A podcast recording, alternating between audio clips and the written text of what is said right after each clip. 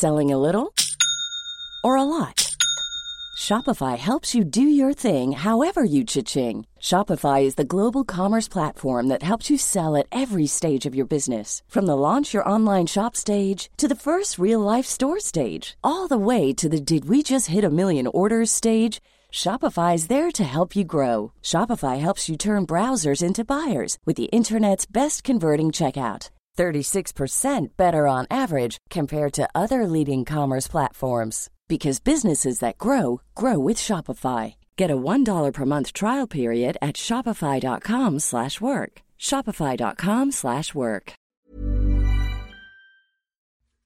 Coucou. Le 10 novembre 2010, Sarah et Cody, deux frères et sœurs, rentrent chez eux après l'école. Les deux jeunes adolescents ne se doutent pas une seule seconde de l'horreur qui les attend. Chez eux, un homme, Matthew Hoffman, vient de massacrer leur mère et sa meilleure amie. Il s'en est même pris au chien peu avant leur arrivée. Matthew Hoffman observe la famille depuis plusieurs jours maintenant, a même campé dans la forêt pour s'introduire dans le domicile au bon moment en observant les habitudes de la famille. Mais tout ça, Sarah, 13 ans, ne le sait pas lorsqu'elle est enlevée et placée à l'arrière d'un véhicule avec de mystérieux sacs poubelles près d'elle, après avoir vu son petit frère se faire poignarder. Elle ne le sait pas lorsqu'elle est enfermée dans une mystérieuse salle de bain, puis dans une cave isolée à l'aide de sacs remplis de feuilles. Sarah Maynard, 13 ans, s'apprête à vivre l'horreur. Bienvenue pour une nouvelle HVF.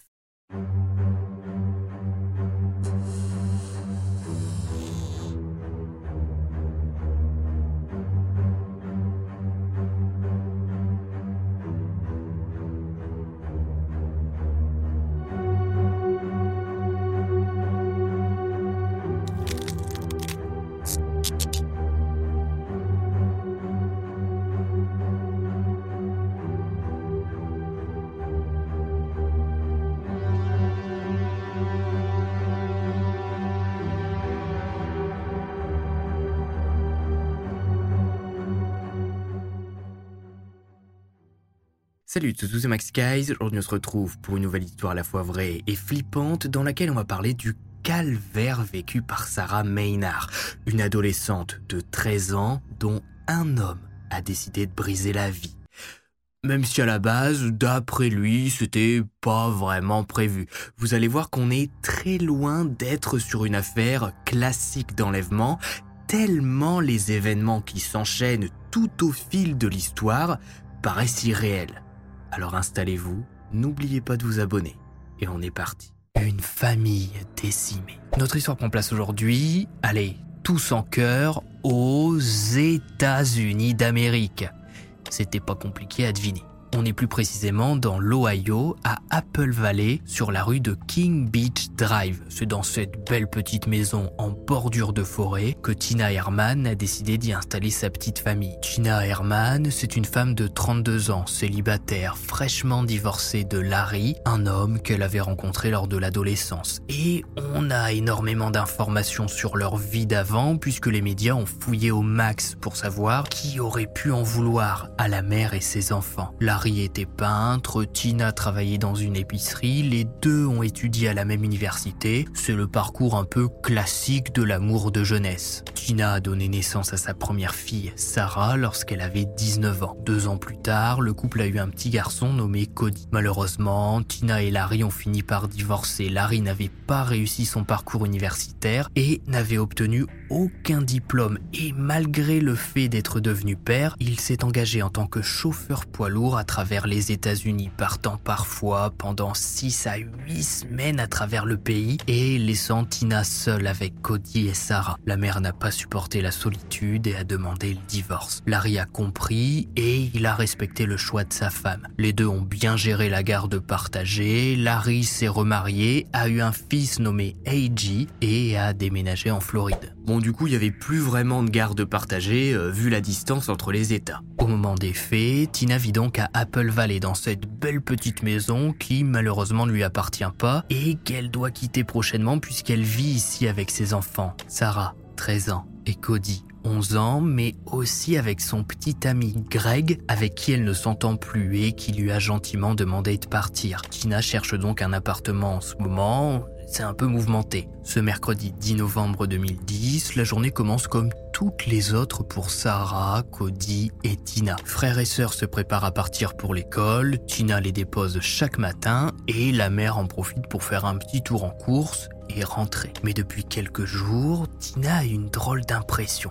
Elle sait pas vraiment l'expliquer, mais elle se sent observée chaque matin quand elle part direction l'école avec Sarah et Cody. Le soir, quand elle est dans la cuisine. Mais elle se rassure en se disant qu'en ce moment, sa vie est pas mal chamboulée. Sa rupture, sa recherche d'appart, ça doit la rendre un peu parano sur les bords. Et puis, à Apple Valley, il s'est jamais rien passé. Et pourtant, l'instinct de Tina ne lui ment pas. Depuis plusieurs jours, quasiment un mois d'après l'enquête qui suivra les faits, un certain Matthew Hoffman, dont la famille ne connaît même pas l'existence, est planqué en forêt, avec une vue parfaite sur la maison. Il a planté sa tente et note les allées et venues de la famille heure par heure. Le motif officiel de cette observation, c'est la préparation d'un cambriolage. Même si honnêtement, planquer 30 jours devant une maison habitée par des gens comme vous et moi, j'imagine que c'est pas vraiment le truc le plus rentable à faire. Depuis sa planque, Mathieu a remarqué une faille pour entrer dans l'habitation. Tina, qui ferme sa porte à clé chaque matin, laisse toujours une ouverture sous la porte du garage pour que le chien de la famille puisse entrer et sortir. Vers 9h du matin ce 10 novembre, Mathieu se glisse sous la porte du garage. Par chance, pas de chien à l'horizon. Dans le garage, il force la porte qui donne sur la maison et entre tranquillement sans un bruit. Fermez vos portes de garage, bon sang. J'ai même encore, malgré mes HVF, des gens dans les commentaires qui me disent dormir tranquillement avec leur porte d'appart ou leur porte de maison complètement déverrouillée.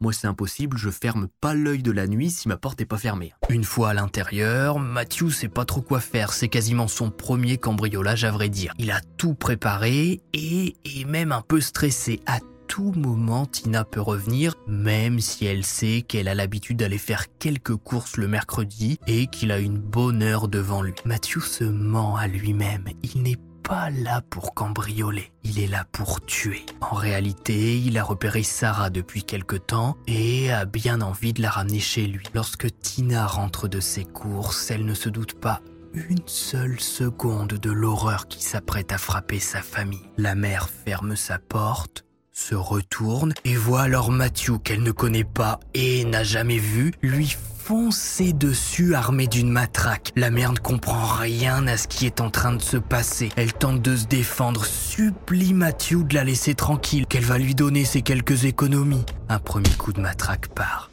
puis un second. Tina est sonnée. Tirée par les cheveux, la mère de famille est emmenée dans la chambre. Elle reprend difficilement ses esprits et se met à hurler. Mais les cris s'arrêtent rapidement après plusieurs coups de couteau. Ce que Matthew n'a pas prévu dans son plan, et même après un mois de planque devant la maison, c'est que ce jour-là, Tina a prévu de visiter quelques appartements avec sa meilleure amie et voisine, Stéphanie Sprang, qui entre dans le domicile. Matthew ne lui laisse aucune chance de survie. Le corps de Tina est dans la chambre. Stéphanie est assommée et poignardée. Le chien qui a entendu du raffut entre lui aussi dans la maison en passant par le garage, ouvert bien évidemment. Bon, malheureusement, c'est pas lui qui va sauver la famille par précaution et pour gagner du temps lorsque l'enquête va débuter puisqu'une famille qui disparaît au complet avec la voisine dans l'eau, ça se remarque au bout d'un moment, Matthew va placer Tina, Stéphanie et le chien dans la baignoire pour découper et placer leurs restes dans des sacs poubelles qui auront leur importance pour la suite, puisque vous allez voir que Matthew va pas s'en débarrasser en les jetant simplement dans une benne. Au même moment, Sarah et Cody sont sur le chemin du retour après leur journée d'école. Vous le savez peut-être euh, maintenant, aux États-Unis, les cours finissent en début d'après-midi. Ils ont mangé ensemble à la cantine et ont hâte de rentrer. Frères et sœurs savent que leur mère avait prévu de visiter quelques appartements aujourd'hui et ils ont hâte de voir les photos qu'elle a pu prendre et donner leur avis. Alors qu'ils découpent, Matthew entend la porte qui s'ouvre. Il garde son sang-froid digne des pire psychopathes et se précipitent dans l'entrée pour se cacher. Sarah et Cody, en passant tranquillement la porte de chez eux et en retirant leurs chaussures, comme toute personne civilisée, ne remarquent pas que la maison est un peu trop calme. Le chien de la famille ne vient pas les accueillir en bavant sur le tapis. Les enfants n'entendent pas leur mère en train de discuter ou de préparer le goûter. C'est Cody qui s'avance le premier dans le couloir, pressé de grignoter un petit truc. D'un coup, il sent que quelque chose lui entre dans le cou. Le garçon ne comprend pas. Il entend sa sœur hurler de terreur derrière lui, puis commence à voir un voile blanc devant ses yeux. Matthew Hoffman vient de poignarder Cody à l'arrière de la tête. Le garçon s'effondre au sol sans vie. Sarah, qui vient d'assister en direct au meurtre de son frère, se précipite à travers la maison. Elle ne comprend rien à ce qui est en train de se passer. L'instinct de survie prend le dessus. Elle attrape le téléphone, compose le 911, mais n'aura pas le temps de parler à un agent. Mathieu la retrouve trop vite par pur hasard et pas du tout parce que c'est une adolescente de 12 ans vulnérable et terrifiée qu'il pourrait abuser dans sa cave préparée toujours comme par hasard depuis plusieurs semaines, Matthew décide de garder Sarah en vie. Je dis ça parce que vous verrez que par la suite, il osera dire que l'enlèvement de Sarah était pas du tout prévu, monsieur le juge. C'est un simple cambriolage qui tourne mal. Et puis voilà, Sarah a eu le malheur d'être là au mauvais moment. Il a même quasiment découpé la famille sans faire exprès. Un mot personnellement, ça m'arrive de temps en temps. Je vois une porte de maison ouverte, j'ai ma scie électrique, j'entre, je découpe tous les habitants de la maison, puis je repars. C'est une blague, hein, au cas où. Attachée à l'aide d'un câble électrique, Sarah est ligotée le temps que Matthew s'occupe du corps de Cody dans la baignoire. Il charge ensuite les sacs poubelles à l'arrière du véhicule de Stéphanie, qui était venue en voiture, vu qu'elle devait aller visiter des appartements avec Tina, et revient chercher Sarah, qui ne sait toujours pas ce qui est en train de se passer. À moment elle ne s'imagine que sa mère, sa voisine Stéphanie, son chien et son frère sont dans les sacs poubelles que vient de charger Mathieu. Conduisant la voiture de Stéphanie, Mathieu va ensuite se rendre là où il a garé son propre véhicule en forêt, près de l'endroit où il campait depuis plusieurs jours. Il change de voiture, reprend les sacs poubelles avec lui et fait de nouveau monter Sarah, qui l'emmène direction chez lui à quelques kilomètres de là. Les yeux bandés, la petite de 13 ans ne voit pas le paysage défiler. En état de choc, le trajet passe en quelques secondes. Sarah est sortie de la voiture, guidée dans la maison par Matthew, qui lui enlève son bandeau dans une étrange salle de bain, remplie de dessins bizarres un peu partout. Une tête a même été dessinée au niveau du robinet. Sarah ne comprend pas bien ce qu'elle voit, c'est comme si Matthew était pris de folie par moment. L'adolescente est laissée là, dans cette salle de bain, le temps que Matthew parte se débarrasser des sacs poubelles. Et vous allez voir que niveau dissimulation de cadavres, il a fait fort. Hein. C'est du jamais vu dans l'histoire des HVF. On en reparle pendant l'enquête. À son retour, il sort Sarah de la pièce et l'adolescente qui n'avait pas vu l'intérieur de la maison, ben, vu qu'elle avait les yeux bandés à son arrivée, découvre qu'il y a des tas de feuilles absolument partout. Il y a une espèce de piscine de feuilles par terre dans l'entrée. Mathieu lui explique que c'est normal, c'est pour l'isolation, les feuilles c'est super, c'est gratuit, on en trouve partout et ça permet de garder la chaleur. La preuve, il fait pas si froid dans la cave là où Sarah est installée. Mathieu a rempli des dizaines et des dizaines de sacs plastiques de feuilles mortes pour isoler, mais aussi certainement pour étouffer les cris et les pleurs de l'adolescente en prévision de son arrivée. Ce soir du 10 novembre 2010, Sarah sera abusée pour la toute première fois et aura comme seul repas du lait périmé et des céréales. Ce soir-là, Sarah se demande si sa mère est à sa recherche, si les enquêteurs vont rapidement retrouver sa trace. Est-ce que son petit frère a pu survivre? Elle ne se doute pas une seule seconde de l'horreur qui s'est jouée dans la salle de bain de la maison. À ce stade, aucune enquête n'est lancée pour le moment. Tina, Cody, Sarah et leur voisine Stéphanie ne sont du tout portés disparus. Mathieu a fait disparaître les corps et pour l'instant personne n'est encore entré dans la maison. Mais alors, avant de plonger dans le calvaire que s'apprête à vivre Sarah et l'enquête qui va suivre, qui est vraiment Matthew Hoffman, l'homme dont je vous parle depuis le début, mais dont pour le moment on ne sait rien? Eh ben vous faites bien de poser la question, parce que j'ai la réponse. Les débuts d'un psychopathe. Hey, I'm Ryan Reynolds. At Mint Mobile, we like to do the opposite of what Big Wireless does. They charge you a lot, we charge you a little. So naturally, when they announced they'd be raising their prices due to inflation, we decided to deflate our prices due to not hating you. That's right. We're cutting the price of Mint Unlimited from $30 a month to just $15 a month. Give it a try at mintmobile.com slash switch. $45 upfront for three months plus taxes and fees. Promo for new customers for limited time. Unlimited more than 40 gigabytes per month. Slows. Full terms at mintmobile.com. Matthew Hoffman naît le 1er novembre 1980 à Warren, Ohio. La ville de Warren, qui n'a d'ailleurs rien à voir avec le couple bien connu Ed et Lorraine Warren, qui chassaient des fantômes et des démons, se faisant une belle fortune au passage. Ils ont même assisté à l'exorcisme d'un loup-garou. Oui, c'était une autre époque. Des parents de Matthew, Patricia et Robert Hoffman, on ne sait pas grand-chose. Ce sont des gens sans histoire qui n'ont pas vu leur fils plonger peu à peu dans la folie. À la base, Matthew est décrit par ses proches comme une personne normale. C'est un gamin qui va à l'école, réussit à atteindre le lycée, mais à l'adolescence, son comportement commence tout doucement à changer. C'est des petits détails qui à l'époque paraissent insignifiants, mais qui plus tard pourront être analysés par les experts comme le début d'une maladie mentale. Par exemple, au lieu de simplement répondre salut lorsque quelqu'un lui dit bonjour, Matthew va répondre ouais. Il commence peu à peu à répondre complètement à côté de la plaque.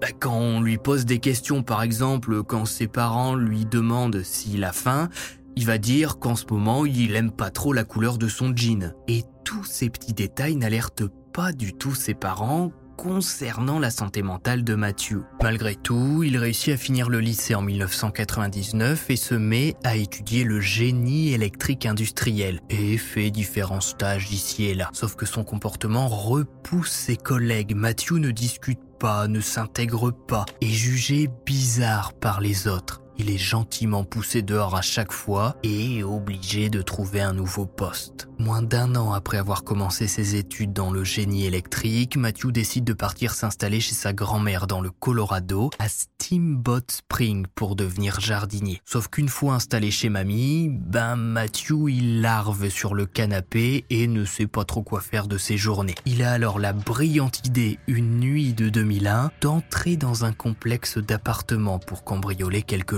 et je trouve que c'est assez intéressant de voir à quel point Matthew Hoffman glisse tellement vite.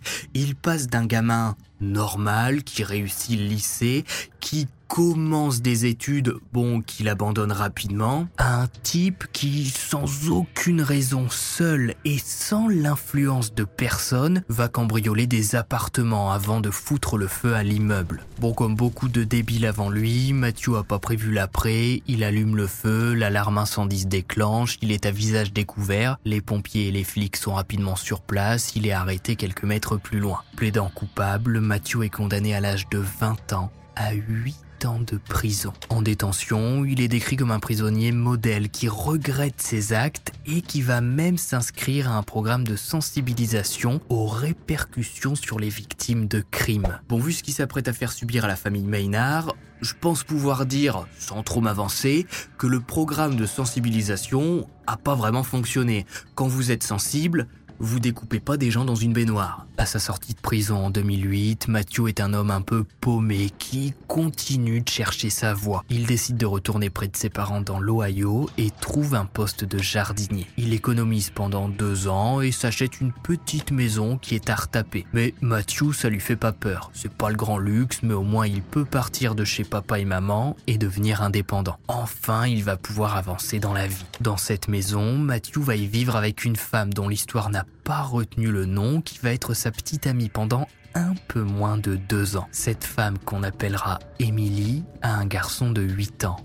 John. Et le témoignage d'Emily est important pour bien comprendre qu'une fois adulte, Matthew Hoffman n'est plus du tout un garçon équilibré, contrairement à ce qu'on a pu dire de lui pendant l'enfance. Emily décrira plus tard Matthew comme étant un homme irritable, déprimé, qui n'était jamais joyeux et qui pouvait même se montrer violent à tel point qu'elle était obligée de se réfugier dans la salle de bain de la maison pour avoir un peu de répit. Elle se souvient d'une date, le 24 octobre 2010, moins d'un mois avant le massacre, lorsque fou de rage, Matthew a commencé à l'étrangler. La jeune femme a eu le réflexe de partir discrètement dans les jours qui ont suivi l'agression avec son petit de 8 ans. Elle a signalé l'incident aux autorités, mais rien n'a été fait. Matthew n'avait pas d'antécédents de violence conjugale, Emily était partie du domicile aucune enquête n'a été lancée. Pourtant, si les autorités avaient pris la peine de se renseigner sur Matthew, sur le fait qu'il pouvait être violent avec sa compagne en interrogeant le voisinage par exemple, on aurait appris que notre bonhomme de 30 ans maintenant avait la sale habitude de mettre des pièges dans son jardin, des espèces de cages qui se claquent une fois que l'animal est à l'intérieur. Jusque-là, bon, si c'est pour les relâcher un peu plus loin, pas de souci. Sauf que Matthew, il relâche pas les petites bébêtes qui ont le malheur d'entrer dans la cage.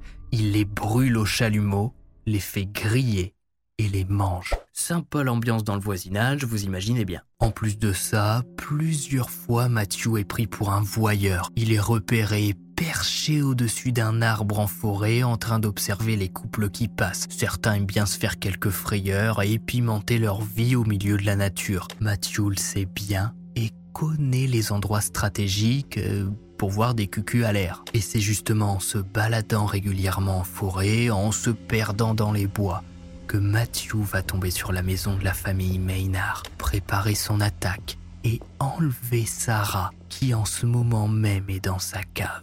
Retour en novembre 2010. Le calvaire de Sarah. Dans l'affaire Matthew Hoffman, l'enquête met du temps à se lancer. Et pourtant, le jour du massacre, le jour de la disparition de Tina, ben, la mère de famille avait des heures de travail à effectuer et ses collègues le savent, jamais Tina ne s'est absentée sans donner de raison. La gérante, une certaine Valérie, décide de l'appeler mais Tina ne répond pas. Par précaution, Valérie en fin de journée appelle le bureau du shérif. Ça peut paraître précipité pour une employée qui ne se présente pas au travail une seule journée, mais la gérante s'entend super bien avec Tina, c'est devenu une amie au fil des mois, et elle sait que si la mère de famille avait eu un empêchement, une panne, un problème quelconque, elle l'aurait prévenu, jamais Tina ne se serait absentée sans raison. Le shérif du comté décide d'envoyer un agent qui arrive au domicile familial à Apple Valley après 20 heures. L'agent ne remarque rien de spécial, la porte est fermée, il n'y a pas de signe de violence dans les alentours et personne ne répond quand il toque. Sans mandat, impossible d'entrer. Par précaution, une patrouille décide de repasser à 23h voir s'il y a de la vie. Et cette fois, il y a de la lumière à la fenêtre et une camionnette garée dans l'allée. Mais toujours aucune réponse lorsque la police du comté toque à la porte. Bon après c'est leur droit, il est 23h, la famille a bien le droit de ne pas répondre. Flic ou pas flic, bah la patrouille s'en va. Pendant ce temps, Sarah est toujours dans sa cave, elle n'arrive pas à trouver le sommeil, traumatisée par ce que Matthew vient de lui faire subir. Il lui a pourtant dit que tout allait bien se passer, qu'ils allaient former une famille tous les deux, que Sarah devait se faire à l'idée de ne plus revoir son ancienne famille, que tout ça c'était du passé maintenant. Mais ça a pas vraiment rassuré l'adolescente, vous imaginez bien. Le lendemain de l'attaque, Tina ne se présente toujours pas au travail. Valérie, la gérante, appelle de nouveau le bureau du shérif qui se décide à ouvrir une enquête et qui va appeler l'école de Cody et Sarah pour savoir si les enfants sont bienvenus en cours. Mais non, tout comme leur mère, frères et sœurs se sont comme volatilisés. Greg, le petit ami de Tina avec qui elle ne s'entend plus, est bien sûr contacté. Le grand classique de l'homme qui fait disparaître sa famille, mais il est en déplacement pour le travail et de toute façon, il dort chez un ami depuis quelque temps en attendant que Tina quitte sa maison. Greg est laissé libre. De son côté, Valérie la gérante tente de joindre Stéphanie sait voisine de Tina pour savoir si elle a pu voir la mère de famille ces dernières heures. C'est à ce moment-là qu'elle apprend que Stéphanie a elle aussi disparu depuis hier midi alors qu'elle avait prévu de visiter des appartements avec Tina. Valérie transmet l'information au bureau du shérif qui se rendent de nouveau au domicile de Tina mais qui n'entre toujours pas. Aucun mandat n'a été émis. Personne ne peut entrer à l'intérieur du domicile familial malgré le fait que Tina, ses deux enfants et leur voisine Stéphanie aient disparu depuis plus de 24 heures maintenant. C'est Valérie, la patronne et amie de Tina, qui va prendre les choses en main. Elle décide de forcer l'habitation ce jour-là et entre par une fenêtre. La gérante découvre alors une scène d'horreur. Il y a des traînées de sang dans la maison, comme si des gens avaient été tirés par les cheveux jusque dans la chambre, puis la salle de bain. Partout au rez-de-chaussée du sang a giclé sur les murs. Terrifiée, Valérie s'enfuit et rappelle pour la troisième fois le bureau du shérif qui, cette fois, se décide à entrer dans l'habitation. Faut bien se rendre compte qu'au début de l'affaire, les enquêteurs ne gèrent rien du tout et ils s'en foutent, hein. on peut le dire, de la disparition de Tina, ses deux enfants et leur voisine. Hein. Pour le moment, c'est vraiment pas leur priorité. Et si Valérie, la patronne de Tina, n'était pas entrée dans le domicile de la famille. Malheureusement, l'enquête aurait pu durer bien plus longtemps puisque vous allez voir juste après bah, que Matthew avait prévu de mettre le feu à la maison, ce qui aurait brûlé la plupart des preuves qui vont permettre de résoudre l'affaire.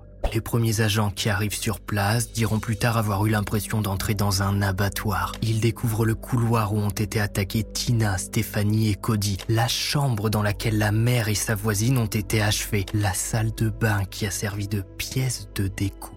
La voiture de Stéphanie est d'ailleurs retrouvée dans le garage, comme si elle y avait été cachée, toujours pour retarder au maximum les recherches. Des jerrycans d'essence et de l'huile de moteur sont retrouvés dans la maison, comme si quelqu'un avait prévu de mettre le feu à l'habitation prochainement. Au même moment, alors que les agents sont dans l'habitation, Matthew est dans les bois à les observer.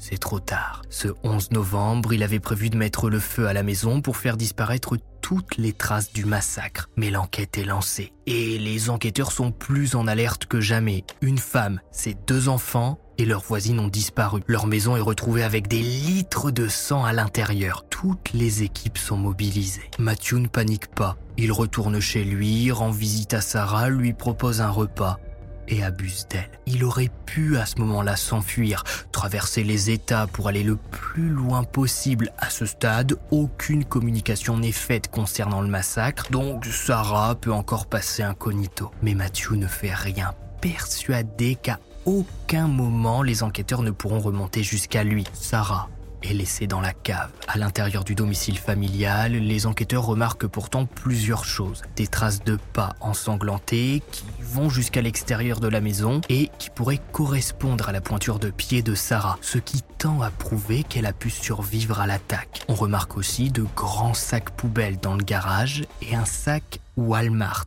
très récent. Les images de vidéosurveillance du Walmart sont analysées pour voir si c'est Tina ou le tueur qui a acheté ces grands sacs poubelles, puisque au vu de l'état de la salle de bain, les enquêteurs ont bien compris que des corps y ont été découpés. Sur ces images, les agents d'Apple Valley remarquent un homme en train d'acheter de grands sacs poubelles et de l'huile de moteur. Le type semble détendu, il court pas dans le magasin, fait ses courses tranquillement l'air de rien et repart à bord d'une Toyota Yaris blanche qui est identifiée comme appartenant à un certain Matthew Alors pas de précipitation, c'est pas parce que un mec dans le Walmart du coin a acheté des grands sacs poubelles et de l'huile de moteur que ça y est, il est forcément coupable du massacre et qu'il faut envoyer les forces spéciales chez lui. Hein.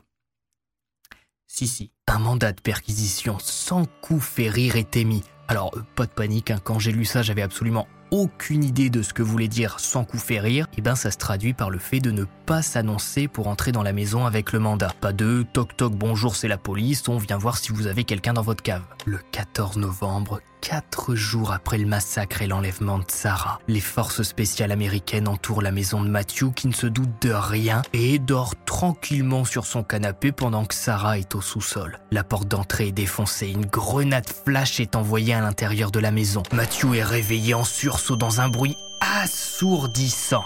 Maîtrisé rapidement, il met du temps à comprendre que les forces spéciales sont chez lui. Pendant que Matthew reprend ses esprits, les agents sécurisent la maison. Un flic du comté découvre qu'une armoire semble cacher l'entrée d'un sous-sol. Il la bouge et descend à l'intérieur avec sa lampe torche. Il entend alors des bruits, comme si quelqu'un était en train de bouger. Dans sous-sol, Sarah Maynard, 13 ans, est découverte vivante. Il existe une photo prise quasiment dans la minute qui suit le sauvetage de Sarah, dans laquelle on voit l'adolescente encore assise dans la cave, sous le choc, les mains et pieds liés par une corde. Pour les plus avertis d'entre vous, je vous partagerai l'image sur mon compte Twitter après la sortie de cet HVF. Toujours dans la maison de Matthew, des agents vont trouver un couteau de chasse une matraque, les armes qu'il a utilisées pour assassiner Tina, Stéphanie et Cody. Des écureuils ont aussi été découverts dans son congélateur. Un petit croc dans un écureuil congelé l'été, ça rafraîchit. Sarah est sauvée et emmenée à l'hôpital pour se reposer et être examinée. Pendant ce temps, Matthew est bien évidemment arrêté. Lors de son interrogatoire qui sera diffusé par la suite, il ne montre aucun signe de panique et ne semble pas vraiment prêt à parler. Les enquêteurs lui proposent alors un accord. Ils savent de toute façon que Matthew est coupable. On a littéralement retrouvé Sarah ligotée dans sa cave. C'est quand même compliqué d'expliquer ça. Le deal est clair, si Matthew plaide coupable du massacre et de l'enlèvement de Sarah et qu'il montre où est-ce qu'il a caché les corps de Tina, Cody et Stéphanie, il échappera à la peine de mort et aura peut-être une chance dans un jour lointain de sortir de prison. Matthew se met alors à parler. Il explique que toute cette affaire est un malentendu, que c'est pas vraiment ce qu'on croit. À la base, il était là pour cambrioler la maison, mais ça a mal tourné c'est le cas de le dire. Tina l'a surpris alors qu'il fouillait le domicile. Il a paniqué et l'a frappé à la tête. Puis Stéphanie a débarqué à son tour. Il l'a frappé aussi et s'est débarrassé du chien qui commençait à faire trop de bruit. Toujours dans la panique, plutôt que de fuir la maison et de laisser la vie sauve à Tina et Stéphanie, qui apparemment n'étaient qu'assommées à ce moment-là, il les a achevés avant de les mettre dans la baignoire pour les découper avec le chien. Sacré panique quand même. Heureusement que tous les cambriolages finissent pas comme ça,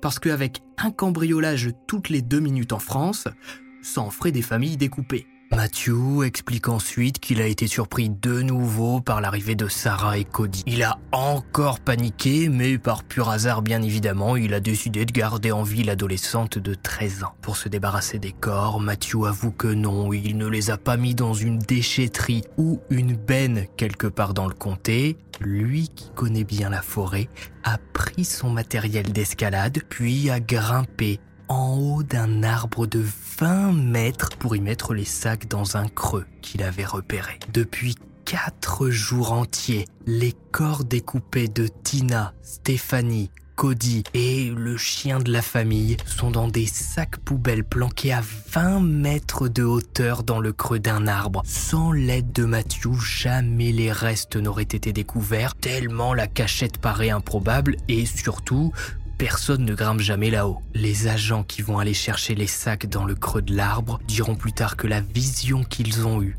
de ces sacs mal fermés contenant des restes humains laissés à l'air libre depuis quatre jours ont été la pire chose qu'ils ont eu à voir et sentir de toute leur carrière. Quand il a appris que les sacs avaient été retrouvés, Matthew a alors demandé si l'arbre n'avait rien, s'il n'avait pas été abîmé par les allées et venues des enquêteurs ou bien par les corps qui ont dû attirer des animaux. Pour éviter que l'endroit ne devienne un site touristique morbide, l'arbre a été abattu par la suite. Lors de son procès en début d'année 2011, Matthew a décidé de plaider coupable. Il a donc accepté l'accord avec la justice américaine et a été condamné à une peine de prison à vie sans possibilité de libération conditionnelle. Lors du procès, Sarah a tenu à s'exprimer en disant ⁇ Je voulais lui faire savoir que je refusais de vivre dans la peur, que je voulais simplement avancer dans ma vie. Malheureusement pour Sarah, l'enfer ne s'est pas arrêté après la condamnation de Mathieu. Suite au massacre de sa famille, l'adolescente a été envoyée chez son père. Larry, qui, souvenez-vous, s'était remarié et depuis toute cette affaire a même eu deux enfants, moins de